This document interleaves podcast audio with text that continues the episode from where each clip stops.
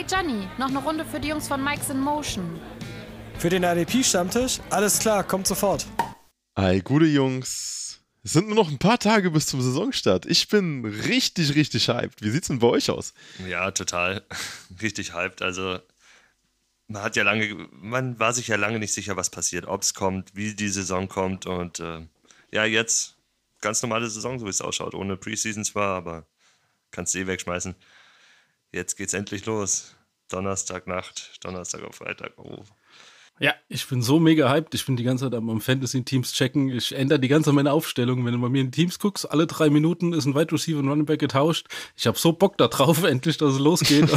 ich brauche Fantasy-Punkte, ich brauche Live-Matches. Ich muss gucken, wie meine Teams gewinnen. Ich habe so Bock drauf. Ja, da kommen die Fantasy-Junkies zum Vorschein. Ey. Ich habe jetzt auch noch gerade meinen, meinen letzten Draft abgeschlossen ähm, in der Upside-Hörerliga. Ja, die, die Cut Days sind jetzt in ganz vielen Ligen noch gewesen in unseren Dynasties und ja, ich bin auch einfach hyped. Ich freue mich auf den Donnerstag, ich freue mich aufs erste Spiel. Kansas City gegen Houston. Ich glaube, das wird ja äh, mega Punkte-Regen, aber mhm. oh, ja, ich, ich freue mich einfach drauf. Wird, wird richtig cool. Ähm, ja, ich heiße euch auf jeden Fall alle willkommen bei Mike's Emotion. Ähm, heute sind mit mir der Flo und der Tobi da und wir haben zum Thema IDP Observer, also wir suchen euch ein paar Spieler raus, die ihr über die Saison ähm, verfolgen könnt und die euch eventuell auch zu ja, einem League-Gewinn oder ähm, einfach als Ersatz dienen können, falls sich einer verletzt oder an Covid erkrankt oder sonstiges. Ja, aber ich glaube, wir steigen erstmal in die News ein, weil es ja einiges passiert jetzt. Ähm, allen voran Fournette hat sein Team gefunden. Und wer hätte es gedacht? Das sind die Buccaneers geworden. Ähm, schade für alle Fantasy-Football-Fans, die irgendwas auf Rojo oder Fournette gegeben haben, weil, ja, also es ist alles hin, auch, auch McCoy oder sowas, die sind, du weißt nicht, wer was wert ist und ich glaube auch, das wird die ganze Saison über so bleiben. Das ist so, Rojo wird vielleicht dann eher so in-game laufen, ne? Und dann, wenn es in die Red Zone geht, äh, die Short Yardage und Touchdown-Situationen werden von nett sein und, und McCoy wird dann mal so als Passing Down eingesetzt. Also, ja, äh, nee, ich würde ja jetzt keinen früh anfassen von denen. Ja, ganz ehrlich, also der, der Value von einem Fournette liegt maximal noch auf einer Flex-Position. Da kannst du jetzt, also ich würde meine Aktien da gar nicht mehr rein investieren und auch die anderen, was du angesprochen hast. Also da geht ja, ähm, also meiner Meinung nach brauchst du da gar nicht drauf gehen. Also gar keine Targets mehr für mich. Und äh, ja, sie haben ja auch ein paar Backfields zerstört, was man so liest. Boah, ich, ich, ich finde Fournette eigentlich gar nicht so verkehrt, als, als Flex zumindest, ne? Und mit äh, Touchdown Upside. Also ich glaube, bei den Buccaneers könnte endlich mal ein paar Touchdowns auch erlaufen. Ähm, aber was ich auf jeden Fall daraus lerne, hör nicht auf Bruce Arians, ey. Er hat gesagt, Rojo ist unser Starter. Ähm, alles klar. Rojo ähm, ist offiziell noch der Starter. Ja, ja, ja, ja, ja, ja, ja, Genau. Ja, es ist, es Die Frage ist immer nur, wie lange, ne? Aber ja, lass uns mal zur nächsten News.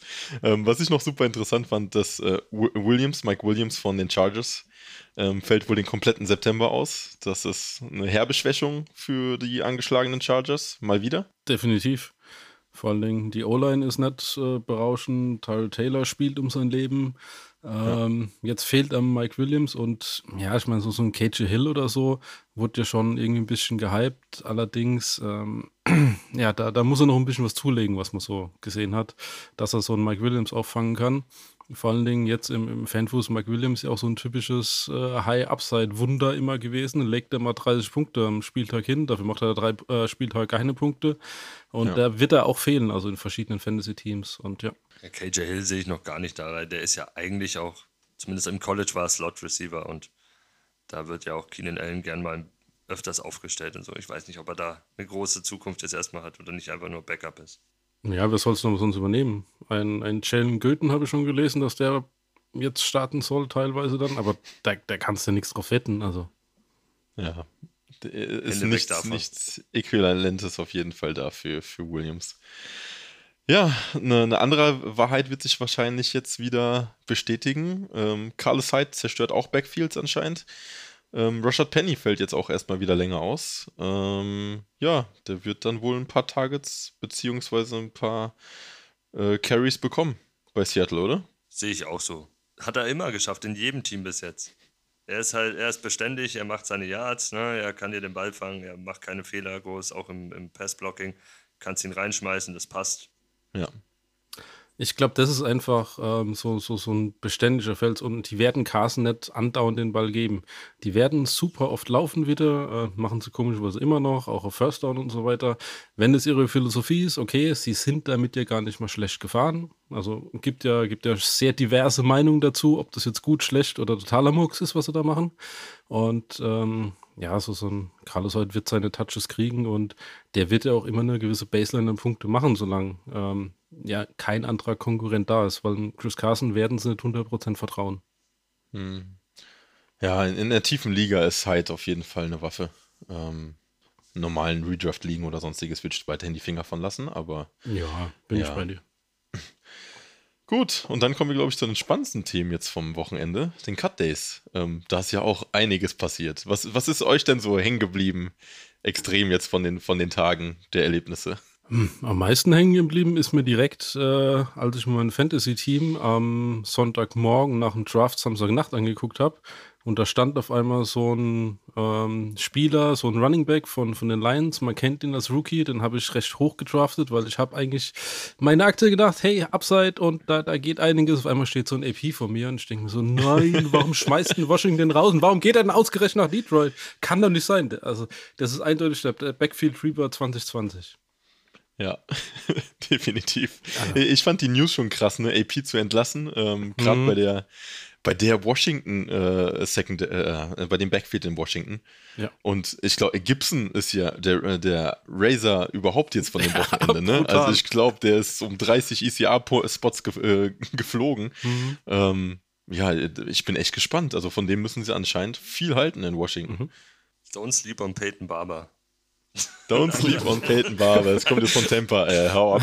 Nein, nein, hau ab. Aber für, nee. für Short, ja, einfach durch die Mitte laufen, glaube ich schon, dass er da reingeschmissen wird, weil ich sehe da einfach hier. Ja.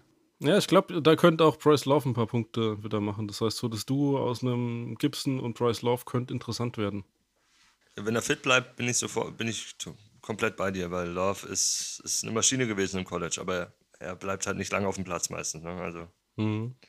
Ja. Und was meint ihr zu Peterson selber? Also jetzt in Detroit, ähm, der zerstört jetzt eigentlich auch so Karrion Johnson und Swift zusammen, oder? Ja, also der wird völlig. einige Touches auch dort wieder wegnehmen. Das ist ja das Problem dabei. Peterson kriegt mhm. immer seine Touches. So, mhm. und ähm, ich glaube, er wird, äh, er wird Swift nicht zu arg zerstören, zumindest mal hinten raus nicht. Ich denke eher, die werden ihn jetzt am Anfang äh, ein bisschen mehr einsetzen. Ähm, und ich glaube, er wird vielleicht ein bisschen was von, der, von dem Floor wegnehmen, von dem Swift, weil er ihm einfach die, ähm, die, die Touches in dem Falle klaut. Allerdings der Upside vom Swift ist immer noch da. Das heißt, ähm, er ist eine, eine, Waffe im Passing-Game, das kannst du zu einem Peterson eben nicht sagen. Und ich denke wirklich, wenn es so auslaufend Saison geht, wird Swift ähm, immer wieder verstärkt eine Rolle kriegen und dann, und dann wird Peterson auslaufen. Ist es so meine Prediction dazu. Ähm, wenn, wenn ich Pech habe, dann läuft er das Spiel durch und hat sein, seinen Rushing-Rekord und weiß der Geier was noch. ja, also Swift, was man, was man hört, soll ja so aufgebaut werden, ein bisschen wie Miles Sanders letztes Jahr. Ne? Erstmal hinten dran und, und nach und nach ein bisschen mehr die Frequenz erhöhen.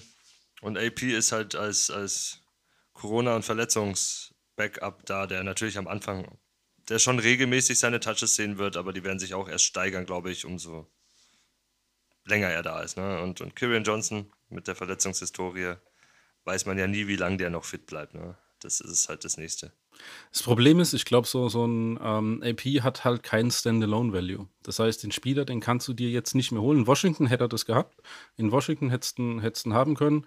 Nur jetzt brauchst du den Spieler einfach nicht. Und was macht er? Er beschädigt einfach nur die anderen Running Backs, die da sind, klaut den Touches und Punkte. Mehr ist es nicht. Das ist einfach nur Downgrade für die Spieler. Ja, es ist einfach nur ärgerlich für alle, die die beiden gedraftet haben jetzt. Egal, ob es Rookie-Drafts waren oder sonst was. Also. Wie von nett. Genau das gleiche ah. ist passiert. Ja, exakt. Ähm, ich glaube, dann die nächste Überraschung war auch äh, Todd Davis bei Denver äh, als Linebacker, dass der gecuttet worden ist. Also das hätte ich auch nicht äh, erahnen können. Das kam mir aus dem heiteren Himmel. Also, wie war, also sechs Jahre oder so dort gespielt. Und ich habe ja eigentlich gedacht gehabt, ähm, dass äh, Denver jetzt endlich mal so, so ein äh, wunderbares Linebacker-Duo gefunden hat. Noch ein A.J. Johnson dabei. Ähm, hätte ähm, wirklich gut werden können. Und jetzt hast du da, ich sag mal so, so zwei Punkte oder zwei. Ähm, der, der Jewel ist ja quasi der, der muss auf der Pole-Position steht, hier zu übernehmen. Und ähm, ja, ähm, also meiner völlig unerwartet und Jetzt hast du von, ich glaube, wirklich einem starken Inside oder von einem starken Linebacker-Duo, bin ich mir jetzt gar nicht mehr so sicher, wie es da, wie es da weitergeht. Ja, also was ich gel gelesen hatte, war jetzt ähm, nicht, dass der Jewel starten soll, sondern tatsächlich Mark Barron. Okay. Ähm, ja, ich, ich, ich weiß auch nicht, was ich dazu sagen soll. Also warum sie ihn gecuttet haben, habe ich jetzt noch nicht gelesen. Mhm. Ähm, ich, ich finde es aber, es ist schon ein Downgrade, wie du es gerade gesagt hast, was, was mir echt nicht gefällt bei Denver. Ich, das ist so ein Team, auf was ich mich eigentlich extrem freue. Ja. Ähm, nicht, nicht nur wegen der Offense, sondern auch einfach, dass die Defense, wenn die mal fit bleiben, ähm, auch wieder sich stabilisieren. Aber ja, Todd Davis, boah. Ich, ich glaube aber nicht, dass er lange Free Agent bleiben wird. Den wird sich irgendjemand schnappen. Wäre ihm zu wünschen, ja. Ja, und dann gab es ähm, noch vier Überraschungen für mich. Einmal HH Clinton Dix bei, bei Dallas, aber das war für mich irgendwie so ein Zeichen, Earl Thomas kommt jetzt. Ja, kommt er aber nicht, ne? Echt? Ich habe noch gar nichts mitbekommen. Also. Ja, angeblich ähm, hat, hat Jones äh, verneint, dass alle dran sind. Okay. Also ich, ich verstehe es voll nicht, weil wenn du die Safeties anguckst von, von Dallas, die sind ja auch nicht so prall jetzt aufgestellt und ähm, ja, Woods hat als, als Free Safety eine ganz gute ähm, letzte Saison gespielt, aber so, so ein Darren Thompson, der jetzt oder als, als Starter dort eingeloggt ist, ähm, ja, also ich glaube da nicht dran, dass das, ähm, das löst zumindest nicht die Coverage-Probleme, die sie haben. Ja, ich, ich glaube, das ist ein Taktieren in irgendeiner Form. Da wird Earl Thomas schon landen. Hm. Kann es mir nicht anders vorstellen. Hm. Er will hin, ähm, die wollen ihn angeblich immer. Keine Ahnung. Ja, Thomas, Dallas Guy. Mal gucken, was da kommt. Ähm, dann gab es zwei, ja, zwei Stück noch. Das sind eher so Lieblinge von mir gewesen. Einmal Connelly von den Giants, was für mich sehr überraschend kam, und mein Hakeem Butler von Arizona wurde gecuttet. ähm, ja, aber ja. Gibt es eine Liga, wo du nicht hast? Hm? Gibt es eine Liga, wo du nicht hast? Ja? Ich glaube nicht. ich hoffe auch, dass er irgendwo einen Shot bekommt, aber mhm. der, der, der Wide Receiver Core bei, bei Arizona ist einfach viel zu breit ja, aufgestellt gewesen. Groß, ja. Das ist unfassbar. Und dann eine Überraschung: Josh Rosen wurde bei Miami gecuttet. Ähm, heißt ja einfach jetzt, dass das äh, Tour wieder fit ist und dementsprechend Backup sein kann und mhm. dann zum Starter hin. Und was ich super interessant war, ähm, wer sich den dann wieder geschnappt hat, ne? Tobi. Haha. ja, aber ehrlich, ey. Josh Rosen verzichtet auf Geld und geht auf den Practice Squad der Buccaneers. Mit dieser Option, dass, dass andere Teams ihn gar nicht claimen können, sondern er sich selber dafür entscheiden muss. Das heißt, er lernt einfach von Brady und, und ja, wenn er gut ausschaut, wird halt einer von unseren zwei anderen Quarterbacks gecuttet da. Backups und er wird hochgezogen. Ja, aber das ist doch mal eine gut. mega Chance für ihn, jetzt wirklich aus, aus zwei Teams, wo er wirklich schlechte Verhältnisse hatte, ähm, vielleicht seine Karriere noch zu retten. Ne? Also Tampa ist, glaube ich, der echt der richtige Spot für. Ich meine, hinter Tom Brady und unter Bruce Arians zu lernen, ist jetzt, glaube ich, nicht das Schlechteste, was dir passieren kann. Ja, vor allen Dingen hast du ja die Chance, in den nächsten zwei Jahren irgendwann mal eventuell Starter zu werden.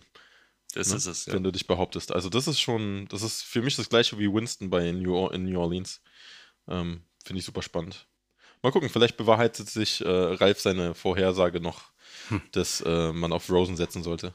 Was ich da aber echt nicht verstehe, ist, warum der angeclaimed durch den Waiver durch ist. Das heißt, warum niemand sich einen Rosen holt, weil ähm, guck dir doch einfach mal die ganzen ähm, Dinge an, wo du hast. Da hast du einen bei, bei, bei Seattle, wer hast du denn als Backup? Die kennen die Leute ja nicht mal. Mhm. Und, und so, so Gino Smith steht da. Ja, es ist, ähm, und also ich habe es echt nicht verstanden, dass der unclaimed durch den Waiver geht. Ich hätte gedacht, irgendeiner schnappt sich den weg und also das fand ich aber auch dann im Endeffekt dann wirklich brutal, dass niemand genommen hat. Ja, das schon, aber dass er dann bei Temper landet, ähm, ich glaube, ja. das macht alles wieder gut. so, und dann würde ich sagen, kommen wir zur letzten großen News. Und Warte, ich habe noch eine kleine, eine kleine Überraschung, die- oder die mich interessieren würde, mal Flo's Meinung dazu. Äh, Trade der, der Raiders nach Miami. Ach, ja. Ähm, ich meine, im Endeffekt Jr., kannst du ne? mit, mit Also- dem Raquan McMillan zusammenschmeißen, den, den Trade jetzt, weil der, der Fourth Rounder ging ja hin und her. Und ähm, ja, was haben sie denn erzählt? Ähm, er hat gesagt, es war eine rein äh, Football-Decision. es geht darum, bei, bei den Raiders hätte er ja ähm, Running Back spielen sollen, der Lynn Bowden. Und äh, die äh, Miami hätten gerne als Wide Receiver und ähm, sie haben einfach festgestellt, dass er als, als Running Back nicht das bringt, was sie sich erwartet haben. Deswegen reine Football-Entscheidung und Miami wollten haben als Receiver, also ging er dahin. Ja, okay, schau, das wollte ich nur wissen. Das Schweizer Taschenmesser auf, Ja. aus Las Vegas, ey. Ich hätte, ich hätte ihn ja wirklich gern gesehen in Las Vegas. Und, und der dritte, dritte Quarterback ist er auch, ne? falls Tua dann doch irgendwie Hüfte hat. Ja, sie haben ja schon gesagt, dass sie ihn als Quarterback ab und zu einsetzen wollen, ne? Also, die haben ja, ja, da noch hat Miami aber Perry. noch einen vierten. Genau, die haben noch einen vierten Quarterback im Team eigentlich. Den Navy Quarterback. Miami wird lustig. So, jetzt aber zu den großen News, Jungs. ja, das könnte echt spannend werden. Wishbone mit den beiden, ne? Dann drei Quarterbacks auf dem Platz, die alle laufen können. Sorry. Ganz ehrlich, wir reden gerade über Bowden, ja? Wenn wir über Clowney reden könnten. Clowney hat endlich sein Team gefunden. Und zwar Tennessee. Hallo? Ja, Ja, ist jetzt nicht so eine Überraschung für mich, weil ich von Anfang, weil ich schon ziemlich lange gesagt habe, dass Tennessee den will und er da wird, wohl auch hingehen wird. Ja, dass Boah, der jetzt okay. wirklich unterschreibt, Mann. Also, Ja, es ist geil, dass er da ist. Also für, für mich, weil die Saints waren das andere Team, das im Gespräch war und zweimal im Jahr gegen den wollte ich jetzt nicht spielen. mhm. bei den Saints ist ja wirklich nur um Geld gescheitert, ne? Die habt ihr das ja mit den so, Saints mitbekommen? ja, die wollten ja so, so einen krassen Deal einfädeln mit, Mit den angeblich den Browns, wo die 5 Millionen übernehmen sollten, als Signing-Bonus dann bezahlen und direkt weiter traden.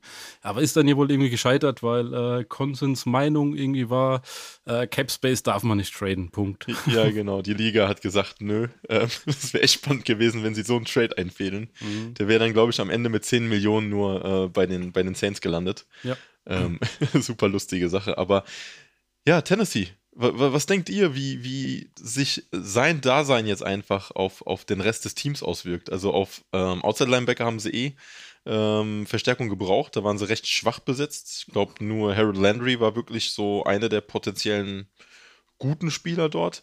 Aber ähm, die, die Defense der Titans ist ja, ist ja loaded einfach. Ne? Und jetzt mit, mit Clowney noch dazu als, als extremen Pass-Rusher.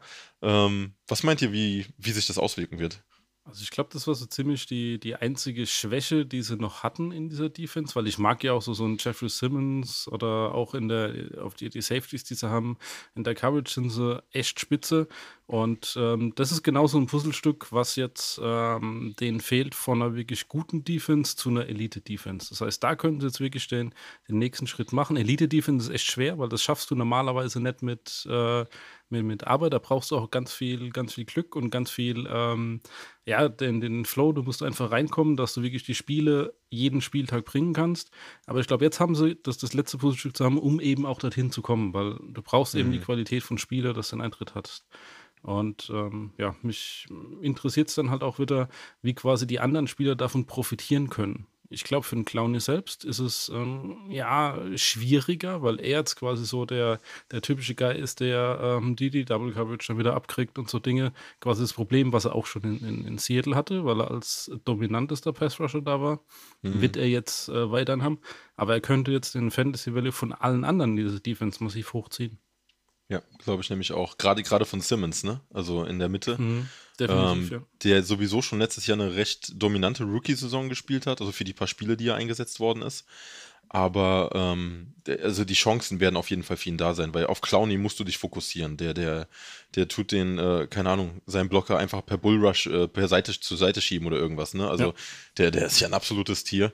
Und ich glaube schon, dass ähm, die Defense insgesamt von ihm profitieren wird. Ja, sie haben ja auch ein bisschen mehr Tiefe. Mit äh, Beasley und Landry hast du ja auch schon angesprochen, da kann man rotieren oder man kann auch nach vorne ziehen, ne? also kann dann in eine 4-3 umstellen und ihn auch auf Outside stellen, also Defensive End aufstellen und hast dahinter dann auch Landry und Beasley. Also es könnte, gibt, gibt dir ganz viele Möglichkeiten zu variieren, zu spielen damit und den Gegner vor sehr, sehr viele unschöne Situationen zu stellen. Ja, also Mike Rabel hatte auf jeden Fall eine, eine gute Waffe dazu bekommen. Ich bin mal gespannt, wie er ihn einsetzen wird. Das Mhm. ist Ja, wird eine spannende Veränderung auf jeden Fall in Tennessee. Also ich glaube, mit denen muss man dieses Jahr erst recht rechnen. Ja, und er will sich auch beweisen, hat er nur ein Jahr Vertrag. Das heißt, er will ja dann den langfristigen Vertrag haben. Das heißt, er wird auch selbst eine Motivation haben, richtig was abzureißen dort. Cool. Dann würde ich sagen, steigen wir doch direkt ein ähm, zu unserer Nummer 5. Und zwar haben wir uns da rausgesucht Leonard Williams, D-Liner der New York Football Giants. Ist äh, Defensive End in der 3-4. Ne? Äh, dadurch hat er ein hohes Tackle-Potenzial, weil da natürlich auch ein bisschen mehr gegen den Lauf gearbeitet wird von den Defensive Ends, als jetzt äh, weniger Pass Rush, weil natürlich weniger Pass Rush verlangt wird.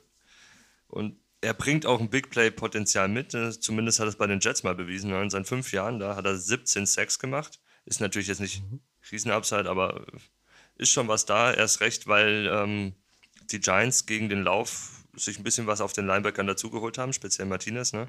Ja. Da kann er sich vielleicht dann auch manchmal etwas mehr gegen den Pass konzentrieren und auf den Quarterback gehen. Und der war ja letztes Jahr, die genauen Zahlen hast du auch sehr oft dran. Ne? Also ja, also ist im Endeffekt der, der Williams, ähm, das ist jetzt das erste Jahr, wo er wirklich komplett spielen wird. Ne? Also er ist ja mitten in der Saison gekommen, musste sich dann auch erstmal einarbeiten ist trotzdem recht effektiv gewesen, nur sein wirklich Big Plays sind komplett ausgelassen worden. Ne? Also der hat äh, nur einen halben Sack geliefert über die paar Spiele. Ähm, hat aber trotzdem, wenn man sich die gesamten Stats anguckt, äh, sehr ähnliche Stats zu Yannick Ngakwe aufgelegt. Also mit seinen 16 Quarterback-Hits, ähm, hat 46 Tackles aufgelegt, zwei Tackles für Loss, 8 Hurries, 17 Pressures. Ähm, das ist so ungefähr die, ja, die Range, die Yannick äh, rausgehauen hat. Nur, dass der Yannick halt äh, 8-6 noch dazu geliefert hat. Ne? Und ich glaube einfach, die, die Giants-Defense selber jetzt mit, ähm, mit Graham ähm, und den Neuverpflichtungen, die die Giants einfach auch getätigt haben. Also, die haben ja nicht nur Martinez dazu geholt, sie haben sich jetzt auch mit Logan Ryan und äh, Bradbury verstärkt. Ähm, die, die werden also in der Secondary werden sie um einiges stabiler sein, weil jetzt sind keine Rookies mehr dran, die erst angelernt werden müssen, sondern wirklich schon äh, Vets, die, die bewiesen haben, dass sie in der Liga bestehen können. Und ähm, das wird dann um einiges schwerer werden. Und wir haben ja auch noch so Spieler wie einen Dexter Lawrence, der wird auch nochmal einen Step nach vorne machen. Und in der Mitte unser Nose Tackle, also jetzt gegen Run sind wir gut aufgestellt. Ja, also mit Tomlinson und, und Martinez gegen Run ist schon sehr stark. Ähm, ich, ich, ich bin mal gespannt. Also ich kann mir vorstellen, dass es da einen Step nach vorne geben wird. Und er wird jetzt, ja, er muss auch um seinen Vertrag spielen. Ne? Also er hat einen Franchise-Tag dieses Jahr bei uns unterschrieben. Mhm. Ähm, das wäre jetzt seine Chance, nochmal richtig einzucashen. Wenn er es nicht schafft, dann wird er auch bei den anderen Teams keinen großen Vertrag mehr landen. Ich mag vor allen Dingen das Duo dann mit Dexter Lawrence. Das ist ja so einer von den äh, Guys, die ich wirklich gerne gezogen habe, äh, auch spät im Draft raus. Und Leonard Williams ist da immer noch äh, verfügbar. Meistens kriegst du den ja sogar undrafted als, als, als D-Liner aktuell. Das heißt, der liegt einfach auf dem Waiver rum ja. und äh, könnte sich durchaus lohnen, den zu holen, weil das Duo zusammen mit einem, Dexter Lawrence hat auch im letzten Song Potenzial gezeigt, was du schon gesagt hast, allein von den, von den Zahlen her, was sie auflegen. Grundsätzlich bin ich eigentlich nicht so ein Freund von, ähm, von, von drei, vierer Fronten Defensive Ends. Ähm, weil der, die, die Punkte liegen etwas unter. Nur wenn du dir die komplette ähm, Fünfer-Line dann quasi anguckst, das heißt, wenn die hier nochmal, ähm, je nachdem, wer da jetzt spielen wird, Markus Golden soll gar nicht mehr so viele Snaps kriegen, habe ich gehört, ne? Doch, Golden wird spielen. Golden und Fackrell werden Okay, kriegen die vielen, okay. Weil ähm, den noch mit dazu, das heißt, du hast von außen, hast du, wenn du den Druck von denen bekommst, hast du, kannst du den Inside Rush hier massiv forcieren äh, mit, mit den Jungs und, und der Devin Tomlinson, der nimmt ja zwei in äh, O-Liner links und rechts und trägt sie vom Feld. Das ist ja Maschine hier. Ja, der und, ist absolut unterschätzt, der Kerl. Ey. Ja. und dementsprechend, also ähm, ähm, wir reden hier halt von einem, von einem ECR weit unter 60 rum, habe ich gesehen, liegt der, der von, von der um D-Line. 70, glaube ich sogar. Ja. 70, also den kriegst du auf jeden Fall. Und dafür hat er ein unglaubliches Potenzial. Das heißt, so den kannst du einfach ins Team holen. Ähm, in, in Redraft liegen muss man, muss man tatsächlich gucken, wie er dann performt. Ähm, in Dynasties würde ich momentan auf jeden Fall Claim irgendwo hinlegen und einfach mal das Jahr abwarten, wie er, wie er performt.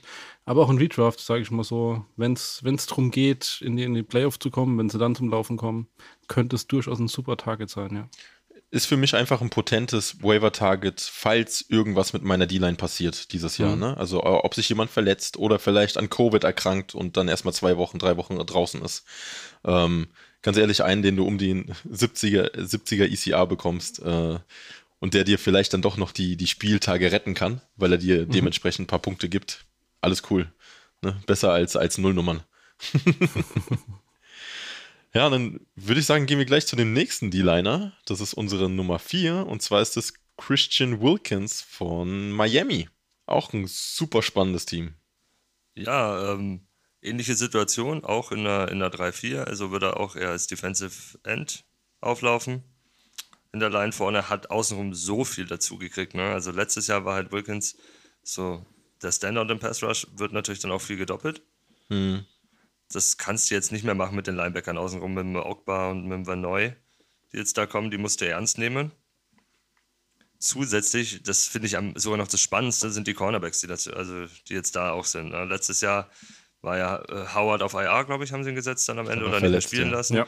Und sie haben sich jetzt Jones noch aus Dallas geholt. Das sind zwei der besten, ne, die du outside hast. Die nehmen halt deine, mhm. ja, brauchen die Receiver ein bisschen länger, mhm. bis, sie, bis sie ihren Freiraum haben. Und so viel Zeit wird der Quarterback dann nicht haben bei dem Pass Rush. Und da kommt er vielleicht ein bisschen näher hin, mal an den Quarterback. Letztes Jahr 17,5 Hurries, also da kann schon ein bisschen mehr rauskommen am Ende dass er dann noch ein, zwei Mal mehr an Quarterback rankommt. Er hatte nur zwei Sacks letztes Jahr. Relativ wenig, aber wie gesagt, er war sehr oft nah dran und wir reden dann mal zwei, drei Sacks mehr und dann steigt er sowas von hoch plötzlich. Hm. Das ist aber halt ein hm. ähnliches Szenario wie bei den Giants, ne? Also da hat sich ja overall die Defense auch um einiges verstärkt einfach. Also ähm, gerade der Pass Rush auch wieder, ne? Also die haben ja sich den Verneu auch noch geholt aus New England. Ähm, der Roberts ist aus New England äh, rübergekommen und äh, der Kruger Hill ne, von Philly. Mhm, ähm, ja. Und ich glaube, Wilkins ist, ist auch ein spannender Punkt einfach, gerade seine Tacklings. Ne? Also ich glaube, der hat 56 Tacklings äh, letztes Jahr hingelegt als Combined, Defensive ja. Liner, combined. Mhm. Ähm, der hat nur 5,1% Miss Tackles, also echt ein super niedriger Wert, ein sehr, sehr sicherer Tackler. Ähm, Im Vergleich auch nochmal hier, Ngakwe ist knapp bei 19% Miss Tackles. Ne? Ähm, ist, also, ja, und bei, bei hohen Tackle-Werten ähm, sichere Punkte einfach. Was was ich hier rausarbeiten wollte, ist eigentlich nochmal äh, Brian Flores. Ne? Also das ist jetzt nochmal ein Wunsch an dich, Flo. Ähm, schreib mhm. doch mal was zu der Defense von den Miami Dolphins. Weil als ich mich jetzt vorbereitet hatte für die, für die, für die Folge, ähm, mega geil. 5-2 Hybrid-Defense, geil. Und mhm. vor allen Dingen das, das, was die dort machen. Ne? Also du hast gerade die Cornerbacks angesprochen. Die spielen tatsächlich hinten mit fünf Cornerbacks. Ne? Weil die Safeties ja. sind eigentlich auch Cornerbacks. Der Rose ein Corner, gelernter Cornerback, der, der ähm, McCain ist ein gelernter Cornerback und den Ikbin Ogene haben sie ja auch noch geholt äh, als mhm, Rookie. Als Nickelback, Jahr. ja. Genau, als Nickelback. Ähm, super, super cool. Ich, ich bin gespannt, weil die, die haben Speed ohne Ende. Ne? Bei denen ist jeder einzelne läuft den 40 Yard Dash unter 4,5 Sekunden. Also die sind äh, gefühlt dann überall auf dem Feld.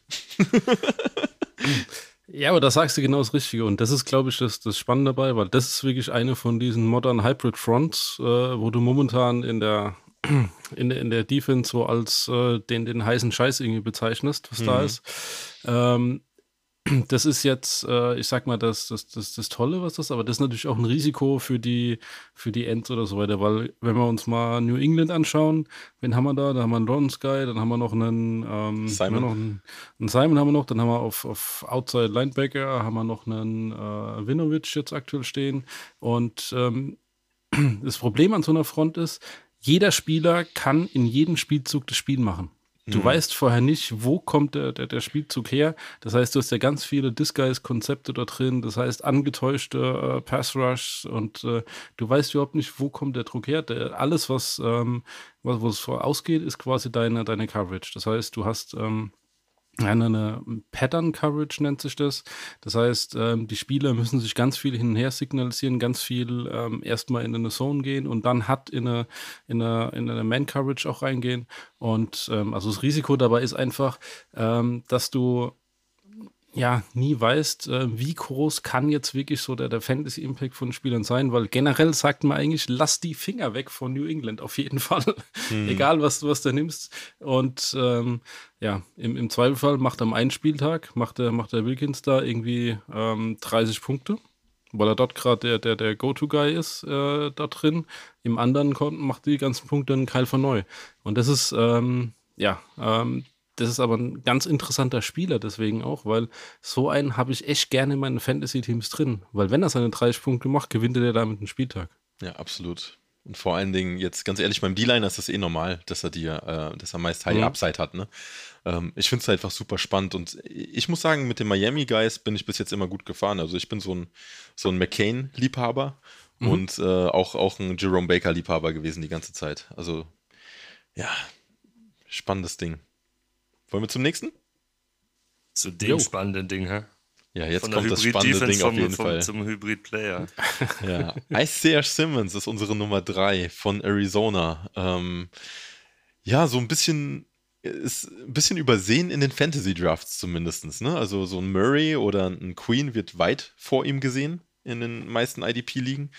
Ähm, ich bin echter Fan von Isaiah Simmons, weil ich glaube, der, ja, der Value, den er bieten wird, der wird sich erst entwickeln. Aber talent-wise ist er für mich die klare Nummer eins von den dreien. Ja, das ist er definitiv. Also er war ja auch im College einer der besten Spieler. Mhm. Aber das Problem war halt, glaube ich, bei den meisten Rookie-Drafts, ähm, je früher sie waren, du wusstest halt nicht genau, wo, sie, wo Arizona ihn einsetzen will und wie sie ihn einsetzen will. Mhm. Weil er halt so viel so gut kann, ja, war es immer schwierig einzuschätzen. Jetzt hat sich ja ein bisschen so festgelegt, er wird ähm, Inside-Linebacker spielen yes. wird wohl mehr für die Coverage zuständig sein, was äh, Arizona auch wirklich benötigt. Weil sie mit ja. Abstand, mit Abstand das schlechteste Team gegen Titans waren. Ja, aber nicht nur das. Also ich, ich, ich kann euch mal ein paar Sachen vorlesen. Äh, ich habe es mir extra aufgeschrieben. Okay, mach, mach du erst. Ja. Ich gebe ich geb euch nur mal die Zahlen an die Hand, ja? 375, 6432, 6, 17, 114, 42,6. Jetzt löse ich mal auf, was das Ganze heißt. Sie haben 375 First Downs zugelassen. Das ist der schlechteste Wert der Liga. 6432 Yards insgesamt zugelassen. Schlechtester Wert der Liga. 6 Yards per, äh, per Play zugelassen. Das ist äh, unterste Hälfte auf jeden Fall, also sogar unteres Drittel. Ähm, sie haben nur 17 Turnovers forciert. Das ist auch ganz, ganz schlecht in der Liga. 114 Penalties, auch unterstes Drittel. Und sie haben bei 42,6% der Offensiv-Drives einen Touchdown kassiert. Ja, also ich, ich finde es extrem heftig, weil, weil wir haben ja absolute High-Performer in, in Arizona gehabt, ne? Mit Butter Baker, Hicks und äh, Chandler, äh, Chandler Jones. Und jetzt kommt halt ein Typ daher, der im Endeffekt ähm, große Sorgen von ihnen wegnehmen wird, weil er halt sau vielseitig eingesetzt werden kann. Und da ist jetzt wirklich die Frage. Also am College hat das bewiesen, er ist, er ist sauschnell, ähm, ist eigentlich überall auf dem Feld, hat, hat eine geile Vision, ähm, tackelt gut, ist, ist im Pass Rush aktiv und ist auch als, ähm, als Coverage-Spieler durchaus brauchbar. Ne? Also der hat, der hat auch gute Hände, dass er die auch ab und zu mal eine Interception reinhauen kann oder so.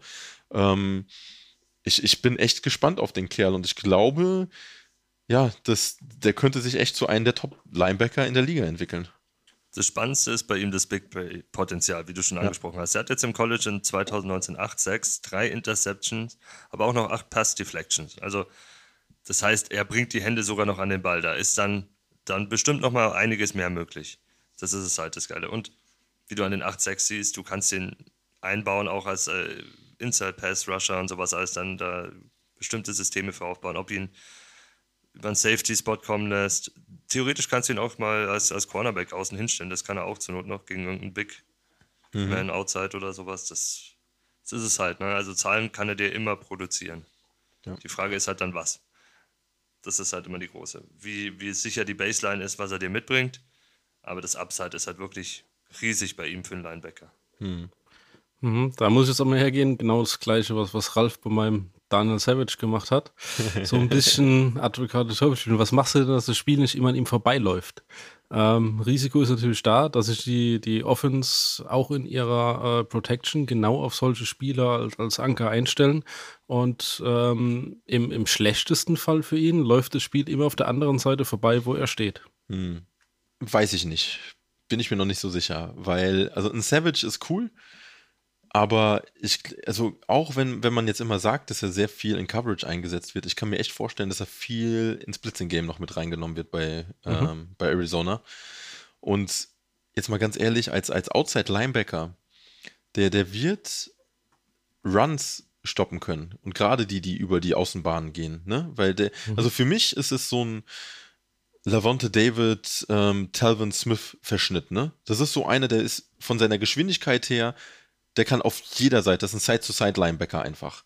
Und mhm. da weiß ich nicht, ob das Spiel wirklich an ihm vorbeigehen wird. Ähm, mhm. das, das kann ich mir da einfach nicht vorstellen, weil der, der, der das ist so ein Hustler. Der, äh, ja. Das Spannendste finde ich halt bei ihm, die, die Offense weiß ja gar nicht, wie er eingesetzt wird. Also sagen wir mal, er, er stellt sich hin als, als Safety. Das Klassische, mhm. was wir auch bei Savage hatten. Er lässt sich dann, bleibt plötzlich stehen, lässt sich fallen, wie auch immer, ne? wenn er es lesen kann, wenn wer anders außen umsiehst. Und ich glaube auch der Unterschied ist, ich will jetzt nicht bei Green Bay irgendwie den Pass Rush runtermachen, aber so hier, ein Chandler Jones ist halt auch ein anderes Kaliber, auf den du aufpassen musst. Und da kannst du auch vielleicht mal so einen Simmons übersehen, speziell am Anfang. Ne? Ja. Hm. Gut, er ist halt auch der einfach der, der brutale Mega-Athlet. Da kommt äh, keiner von den anderen ran und äh, alleine das äh, gibt ja einfach Potenzial. Und vor allen Dingen, also wenn du versteckte Coverages und sonstiges spielst, also ich mhm. glaube, der Junge ist einfach super schwer einzuschätzen, ja. Und ich weiß nicht, ob dann das Spiel, also ich könnte mir das vorstellen beim Butter Baker oder sowas, ne? Dass du da sagst, okay, da kann ich das Spiel drum herum bauen oder einen mhm. Jamal Adams, ja, wo du eigentlich weißt, was passiert. Ähm, aber beim Isaiah Simmons weißt nie, ob er zurück in die Coverage fällt, ob er komplett auf die andere Seite des Feldes auf einmal losrennt, um, um irgendjemand noch zu decken, ob er Spy spielt oder sonstiges. Also das ist super schwierig, aber da es halt so schwer einzuschätzen ist, ist er auch nur die Nummer 3 bei uns. Sonst hätten wir ihn, glaube ich, weit, weit oben. Ähm, aber ist auch so ein Linebacker, der komplett übersehen wird in den meisten Drafts, gerade in Redraft-Ligen, ne? ähm, mhm. weil man einfach nicht weiß, was man von ihm bekommt. Gut, dann würde ich mal zu einem anderen Überraschungsspieler rübergehen, ähm, den ich super interessant finde. Und zwar ist es Malik Harrison. Das ist unsere Nummer 2 Linebacker Baltimore. Und bei ihm sieht es genauso aus wie bei Simmons. Der steht nämlich im Schatten von Patrick Queen. Ja, auch ein Rookie. Sehr mhm. spannend dran. Zwei Rookie-Linebacker, die auch beide wohl Inside spielen werden. Und das mhm. Coole ist halt, also der Unterschied zu Simmons, zwischen Simmons und Harrison ist, bei Harrison weißt du ganz genau, was du kriegst. Tackle. Tackles. Tackle, Tackle, Tackle. Yes. Das, der hat über seine ganze College-Karriere 205 Tackles, 29 davon für Loss und 9 Sacks. Sonst eine Interception, aber ja gut, das kannst du wegstreichen. Big Pay-Potenzial vielleicht ein bisschen da, weil er dann ein bisschen mal auch mal in, also in Blitz-Packages eingebaut wird. Obwohl mhm. Queen kann das halt auch, ne? aber er bringt dir halt safe dieses, dieses Tackling gegen den Run. Da ist er, ist er Spezialist. Und dafür werden sie ihn auch geholt haben. Hm. Das ist halt, was ich bei ihm sehe. Das Negative ist jetzt erstmal, glaube ich, wird er eher so für die ersten und zweiten Downs eingesetzt werden, wenn du dir relativ sicher bist, im dritten Down, dass es ein Passing Down wird, weil da kann er dir gar nicht helfen. Hm. Aber umso erfahrener er wird, umso besser wird er vielleicht auch da drin. Ne? Ist halt dann auch noch die Upside da, dass da mehr kommt im Nachhinein. Vor allen Dingen ist es so ein Spieler, den, da kann man sich die Entwicklung noch angucken. Ne? Also der, der, der wird wahrscheinlich spät in der Saison äh, um einiges interessanter werden. Ich, ich, ich finde halt bei Baltimore ist es sowieso so, dass die Linebacker immer stabil sind. Ja, die, die liefern eigentlich immer mit ab. Und Harrison hat mir, hat mir am College auch echt gut gefallen. Also als ich mir die Tapes ein bisschen angeguckt habe, der antizipiert die, die Läufe richtig gut, der, der sieht, welche Gaps aufgehen und, und macht die auch gut zu. Ähm, und der ist ein bisschen so auch wie, wie Kenneth Murray, ne? Also der, der rennt die Running Backs echt runter. Das ist schon, ist schon ein absolutes Tier, der Kerl. Jo. Weiß nicht, ob Flo dazu was zu sagen Ja, also ich habe da auch so ein bisschen mal ein paar Bedenken dran mit, mit zwei Rookies direkt ähm, auf, auf Inside stellen, weil wenn du dir die, die traditionelle Front anguckst, wie, ähm, wie Baltimore das spielt, die spielen ja eigentlich immer flexibel. Das heißt, du hast ja keine klare 3-4-4-3 oder so irgendwas, sondern die haben eigentlich äh, drei Mann vorne stehen, aber eigentlich sind zwei davon sind eigentlich Defensive Tackles. Das heißt, die spielen ja nicht äh, mit, äh, mit dem typischen äh, End, ähm, Tackle-End-System, mhm. Äh, sondern haben und bringen dann noch einen, einen Rush-Potenzial Überzahl meistens mit einem äh, vierten, den sie quasi an die Linie vorziehen mit rein. Und ähm, ja, dann hast du deine, deine Inside-Linebacker, die quasi ähm, in dem System viel gegen, gegen Lauf wirklich auch machen müssen. Und ähm, ich glaube, dass, dass, dass der Harrison sehr viele ähm, ja, reine, reine Coverage-Snaps am Anfang kriegt, obwohl er das eigentlich gar nicht ähm, seine Stärke ist. Ich glaube, der muss in dem System selbst, muss ich erst zurechtfinden, weil wenn du so, so ein Patrick Green quasi in der ja, ich sag mal, eher in der Mitte gegen, gegen Lauf, gegen wirklich die, die, die Heavy Tackles machen lässt. Dann hast du den, den Äußeren, der dann in die, die Rush-Formation mit reingeht. Dann mhm. brauchst du ihn quasi in den kompletten Coverage-Konzepten mit drin für, für, für Baltimore. Deswegen, ähm, ich glaube auch, dass er einen langen Start braucht. Also da bin ich, bin ich voll bei euch. Ähm, zum Schluss hat er natürlich absolut Potenzial, hier auch dann ähm, nach oben zu gehen. Aber man sollte nicht verzweifeln, wenn man sich den holt oder irgendwo ja. jetzt vom, Waiver holt und dann, dann irgendwie feststellt, okay, erster Spieltag 2,3 Punkte, zweiter Spieltag 4 Punkte, dritter Spieltag 1 Punkt, nein, was sollte ich denn mit dem und wieder raus? Würde ich nicht machen. Ähm, wenn, du, wenn du die Benchplätze hast, dann behalt den einfach mal, beobacht ihn und ähm, der könnte zum Ende der Saison, könnte der sich auf einem hohen Level einpendeln am Anfang habe ich tatsächlich meine Bedenken äh, bei ihm, dass er schnell Fuß fassen wird in dieser, weil die, die Defense, die Baltimore spielt, ist auch sehr komplex. Also. Ja, das stimmt. Und vor, vor allen Dingen jetzt in der Covid-Phase, ne? Also die, die mhm. hatten ja einige ähm, Trainings weniger. Aber ich glaube wirklich, also es ist so ein Entwicklungsspieler für die Saison hin. Ja, die, die Defense ja. braucht sowieso meistens immer ein paar, äh, paar Spieltage, um sich einzugrooven. Mhm. Aber äh, also Baltimore Defense. Habt ihr jemals die Baltimore Defense schlecht gesehen? Ich, also ich kann mich nicht an eine Defense erinnern, die irgendwie schlecht war in Baltimore. Nee, und äh, äh, ja, genau, und das ist es. Ich glaube, so manche Teams haben einfach Nasen für bestimmte Positionen und für mich ist äh, mhm. Linebacker bei Baltimore. Die, die wissen schon, was sie da mit den Jungs machen. Ähm, ja, auch, auch richtig cool, interessanter Spieler auf jeden Fall. Aber wie gesagt, wahrscheinlich eher für die Playoffs dann später. so, und dann haben wir noch einen Linebacker. Das ist unsere Nummer 1. TJ Edwards von den Eagles. Einer der Lieblinge von Jim Schwartz. ja, ist auch einer von meinen Lieblingen. Ich glaube, ich habe den nämlich schon im, ähm, wann war das? Im, im Mai oder so habe ich den nämlich schon gedraftet, als wir unsere Startup-Drafts äh, gestartet haben für die neuen Dynasties. Und ähm, ja, da war er immer so als, als einsamer mhm. Mittellinebacker in, in Philly. Keiner wollte ihn wirklich haben. Keiner vertraut quasi, was, was Philly da mit den Linebackern macht. Ich meine, ist ja auch schwierig, ähm, ähm, wenn du siehst, wie es die ähm, Jahre zuvor dort gelaufen ist. Und ähm, ja, ich habe mir dann schon geholt, einfach äh, aus dem Grund raus, ich finde, er hat mhm. super gute Ansätze gezeigt. Er hat ja nicht wirklich äh, viel gespielt bisher die, die er gespielt hat, hat er prozentual viele Tackle zu seinen Snaps aufgelegt. Und das finde ich das mhm. interessant dabei. Er hat das Potenzial eben, ähm, sich dort wirklich auch als, als Midlinebacker zu etablieren in, äh, in Philadelphia. Und allein aus dem Upside äh, würde ich mir den holen. Er wird ganz oft auch noch auf dem Waiver rumliegen, weil viele sehen halt, er ist kein, kein shiny Name, ähm, er ist bisher nie wirklich positiv ähm, so aufgefallen und äh, wahrscheinlich kriegst du den noch oder auch in, in Trades kriegst du ihn wahrscheinlich wirklich günstig.